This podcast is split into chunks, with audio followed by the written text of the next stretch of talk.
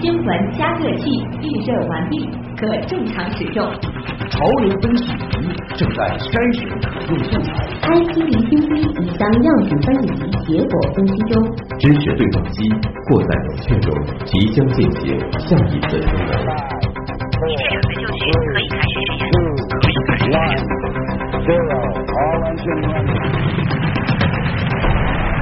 新闻实验室。资讯背后有内涵，新闻里边找知识。欢迎大家来到有可能是最长知识的广播新闻节目《新闻实验室》。各位好，我是旭东。今天的新闻实验室马上就要开工了。首先呢，还是先来关心一下天象和天气啊。天象要来看的是七十二小时的这个双休日呢，月相是在迎突月阶段。那么在六月二十四号，也就是星期天凌晨的两点四十八分，木星合月，呃，角距呢是四点二度啊，算是比较近的。那么在六月二十五号的早上五点三十七分呢，会迎来北水星和双子座北河三。上海中心气象台在今天傍晚发布的气象预报显示，今天呢阴有阵雨，南部地区雨量中等，明天多云到阴，有短时阵雨，东到东北风三到四级，今天上半夜转四到五级，长江口区五级阵风六到七级，明天上午呢都转偏东风四到五级。明天最高温度二十六度，最低温度二十一度，今天相对湿度百分之六十到百分之九十。今天的最高温度是百二十四点四度，最低温度二十一点九度。这里呢还要来关注一下路况啊，因为今天的晚高峰持续的时间是特别的长。现在呢内环高架的外圈方向，吴中路的出口一直到曹溪立交，还有内圈方向的瑞金路开始一直到曹溪立交，以及沿溪立交到武夷路、金沙江路上口到武宁路，车行缓慢。延安路高架南侧的拥堵是从江苏路上口开始，一直到华山路。反方向呢现在是沿东立交一直到茂名路、石门路。南北高架西侧恢复了畅通，而在东侧由南向北呢，从徐家汇路上口开始向北，一直到永新路这一段啊，拥堵的还是比较严重的。那么尤其是在沿东立交附近，还是红色拥堵的状态。再往北呢，是在内中环共和立交之间有一小段的拥挤。隧道和大桥方面，现在还在堵着的是外环隧道和延安东路隧道的浦东往浦西方向，以及徐浦大桥应该是双向车行缓慢。外环的内圈方向呢，现在从莲花南路开始，一直要到吴中路附近，都是有拥挤的情况。另外呢，在沪青平立交到沪宁立交出口之间，外环的内圈同样车行缓慢，外圈方向是杨高北路到外环隧道口和沪青平立交，一直到顾代路。好了，路况之后呢，再来关注一下今天新闻实验室我们主要会讨论的话题啊。最近有一部电影《侏罗纪世界二》挺火的，据说票房也是突破十亿大关了。那么在逼真的视觉效果背后，大家可能更好奇的就是这里边出现的那些恐龙到底有多少的真实性？这存不存在着一些科学 bug 呢？稍后的知识对撞机啊，就一起带您去探索这个所谓的侏罗纪世界。也欢迎大家在阿基米德这个 app 里找一下新闻实验室的社区，在那儿呢是可以边听节目边和咱们互动。马上开启 IT 零星期。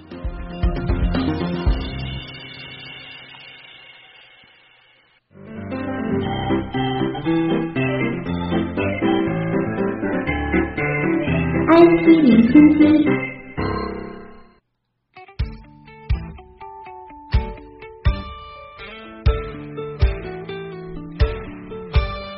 IT 零星期，一起来关注科技热点。C 九幺九大型客机今天同时在上海和西安两地开展试飞。幺零二架机早晨七点十三分在上海浦东起飞，空中飞行一小时三十四分钟。幺零幺架机上午十一点零五分在西安阎良起飞，空中飞行三小时十分钟。两架飞机完成了部分操稳试验和系统检查。多机同一天在异地开展试飞，在 C 九幺九研发进程中还是第一次。业内人士普遍认为，这一行动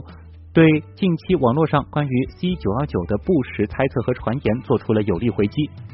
由于近段时间没有 C 九幺九的公开报道，有传言称 C 九幺九在研发过程当中发现安全隐患被停飞。中国商飞公司表示，目前 C 九幺九大型客机项目研制按计划平稳推进。研发试飞、静力试验、后续架次的地面机上试验和相关优化工作正在同步有序开展。中国电信、中国移动和中国联通三大运营商今天分别发布公告称，自今年的七月一号开始取消国内手机流量漫游费，新老手机用户省内流量升级为国内流量，不含港澳台流量。据了解，各大运营商呢目前都在不限流量这个套餐上发力，纷纷推出了多档价位的套餐产品。和以往套餐流量标注全国流量、本地流量、省内流量等不同，目前推出的流量套餐呢都已全部标注为全国流量不限量。中国移动客服今天表示，即日起新办理的套餐已经全部都是全国流量了，不分省内省外。而如果此前办理的套餐从七月一号开始呢，系统都会自动升级为全国流量，不需要用户手动办理。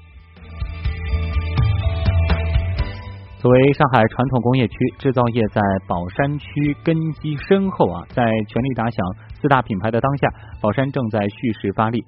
宝山区委书记汪红今天做客打响上海四大品牌改革开放再出发二零一八对话区委书记系列访谈时表示。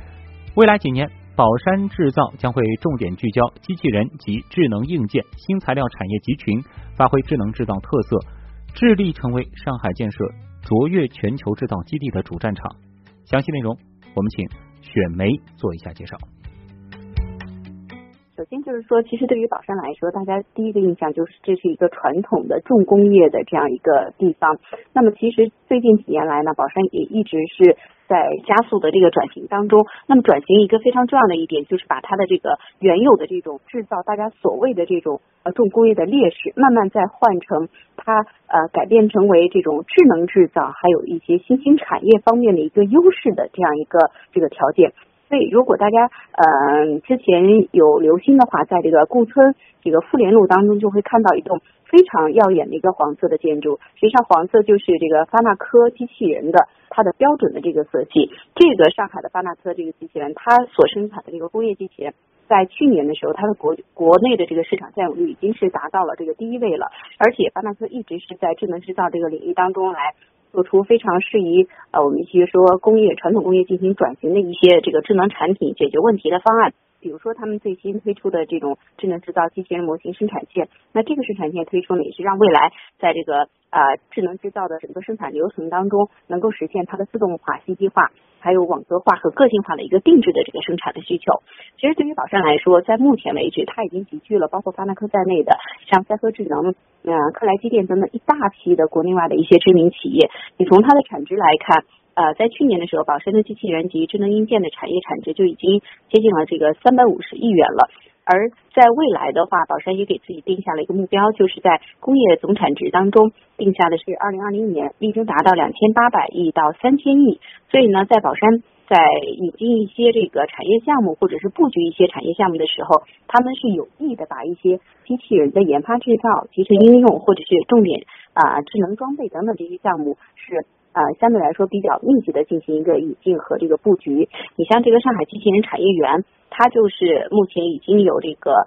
赛和智能，还有中交数据产业中心，包括中航飞行模拟器，还有宝和企业总部这些跟企。机器人产业或者智能制造产业，它有相关领域的一些上下游产业的一个集群了。像今年也是集中的有一个开工，呃，在这个机器人产业园区当中。那么汪红也说呢，其实对于宝山来说，未来就是要形成这样的以机器人产业为主体的一个智能硬件的产业基地，它要把整个智能制造的一个前后端。还有这个呃，像人工智能或者是这个服务机器人、工业机器人，包括我们应用到这个生活领域，像智能医疗、智能物业的管理，它都能够形成一个应用的场景，包括有一些制造的这个产品的这样的一个基地。那么这样的话，把这个机器人啊，上海机器人产业园也能够打造成为集聚国内外三百多家。啊，机器人产业企业集聚的这样一个基地，那它的产值也是希望能够到二零二五年的时候呢，能够达到五百亿。这样的话，作为这样一个园区，就可以作为宝山重工业转转成这个先进制造业和战略性新兴产业一个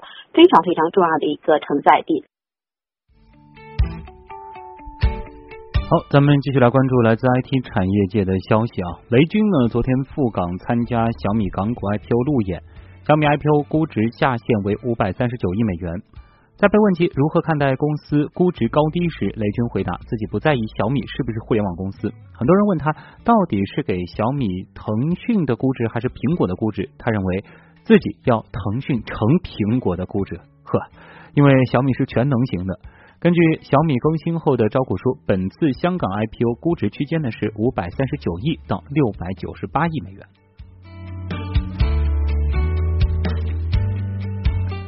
芒果 TV 借壳上市获证监会批准。根据公告，上市公司快乐购股份将通过发行股份反向收购的方式，将作价一百一十五亿元的芒果 TV 和其他四家关联公司注入上市公司本体，从而使得芒果 TV 完成借壳上市。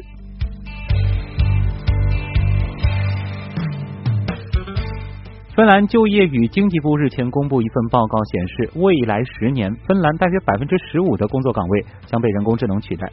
报告认为，与早期自动化浪潮带来的劳动力变革相比，人工智能不仅仅会影响体力劳动岗位，也会影响专业性很强的工作岗位，比如说律师、医疗人员等等。专家组建议建立一种公共的薪资调节补偿体系，为那些在劳动力市场处于弱势的人提供帮助，同时还要加强社会保障体系，提高教育水平。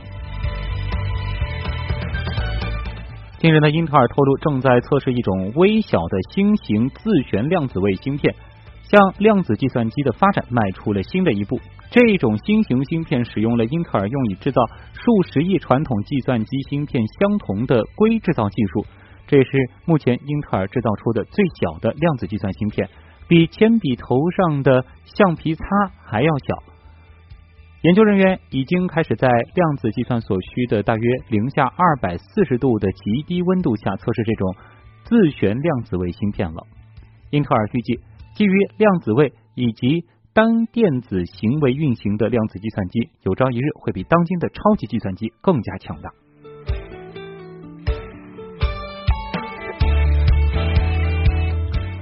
美国电动车制造商特斯拉公司前天向法院提交诉讼，正式起诉公司一名前员工非法窃取机密数据，并且泄露给了外界，给企业的正常生产造成了一定程度的破坏。据了解，这名员工去年十月加入特斯拉，成为其内华达电池工厂的一名生产流程技术员。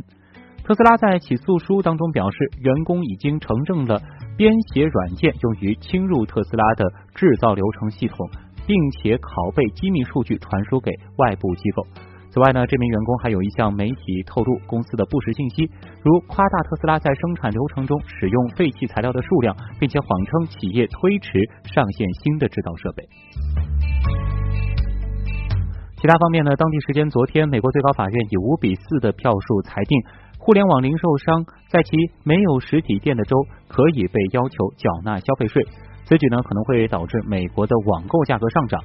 在美国，实体零售企业经常抱怨的一点是，他们相较于互联网电商而言处于劣势，因为他们需要缴纳消费税，而互联网电商不需要。美国的一些州表示，一九九二年最高法院的一项裁决助长了网购的兴起与繁荣，但他们每年却因此错过了几百亿美元的收入。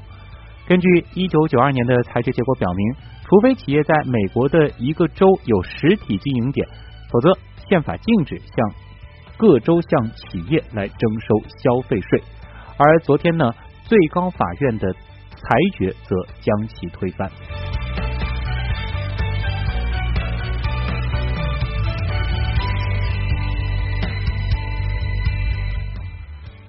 为了防止二零一六年出现的试题泄露现象以及其他的作弊行为，在今年的高考期间，阿尔及利亚教育部下令在每场考试开始之后呢，全国关闭网络服务一小时。关闭日期呢为六月二十号到六月二十五号，每天两次。关闭的网络范围包括手机移动网络和所有的互联网服务。近年来啊，印度、叙利亚、埃塞俄比亚、毛里塔尼亚等国呢，也采取了类似的做法来防止考试当中会出现的作弊行为。目前没有数据可以说明这种禁网措施是否真的可以扼杀考试作弊，但是全国断网确实会给其他居民的正常生活和工作带来影响，尤其是互联网已经如空气一般的现在啊。